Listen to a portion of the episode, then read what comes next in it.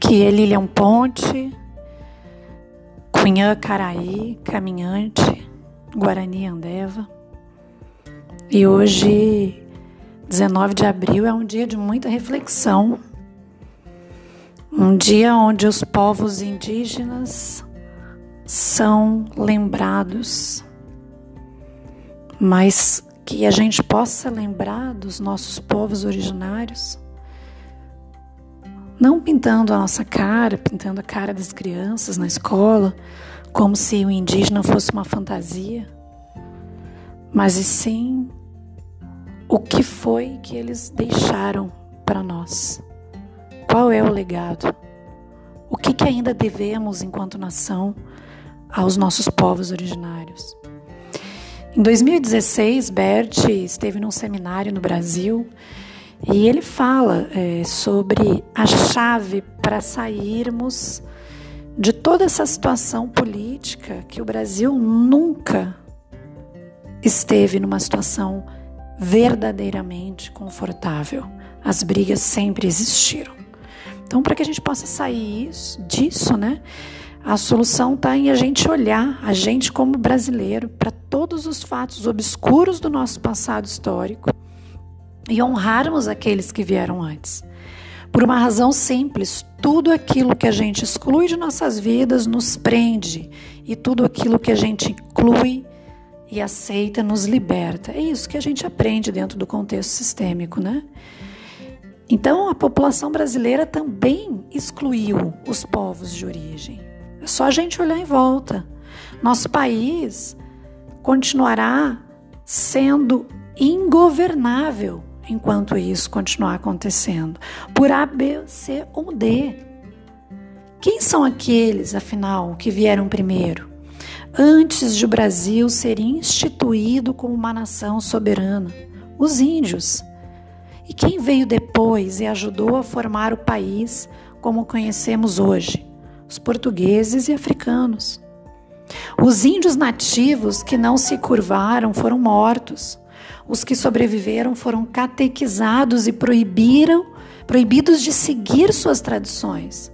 Seus descendentes até hoje lutam pelo direito de viver em suas próprias terras, suas próprias terras.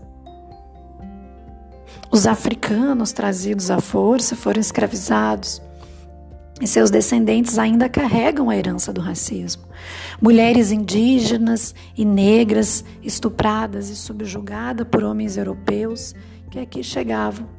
E suas descendentes ainda carregam esse trauma. Isso ainda está impregnado nas memórias ancestrais e faz com que essas mulheres tenham um direcionamento da sua raiva e desprezo aos homens até hoje. Os portugueses, que sempre foram alvo de muita chacota e piadas desrespeitosas, são apontados por muitos como a causa da corrupção sistêmica que se instalou atualmente no país. A pergunta que fica é: como avançar como nação perante essa exclusão?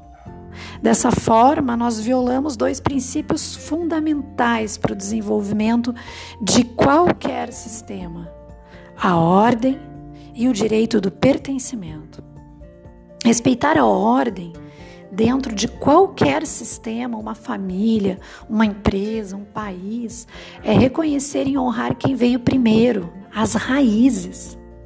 É preciso dar um lugar em nossos corações a todos esses povos, culturas e nações. Afinal, somos quem somos e estamos onde estamos graças àqueles que vieram antes de nós e tudo que viveram. Só existe árvore grande e frondosa com raízes fortes e profundas. Caso contrário, o destino é a queda. E existe sim uma forma de nos colocar em paz com o nosso passado histórico, olhando e aceitando tudo o que foi da forma que foi, pois não podemos modificar o passado, isso é fato indiscutível. Precisamos de reparos? Sim, estamos caminhando para isso. Mas precisamos olhar sem lentes cor-de-rosa, mas sem rejeição. Ao adotar essa postura, podemos enfim reconhecer e honrar as nossas origens e abrir mão do julgamento. Aí algo mágico acontece.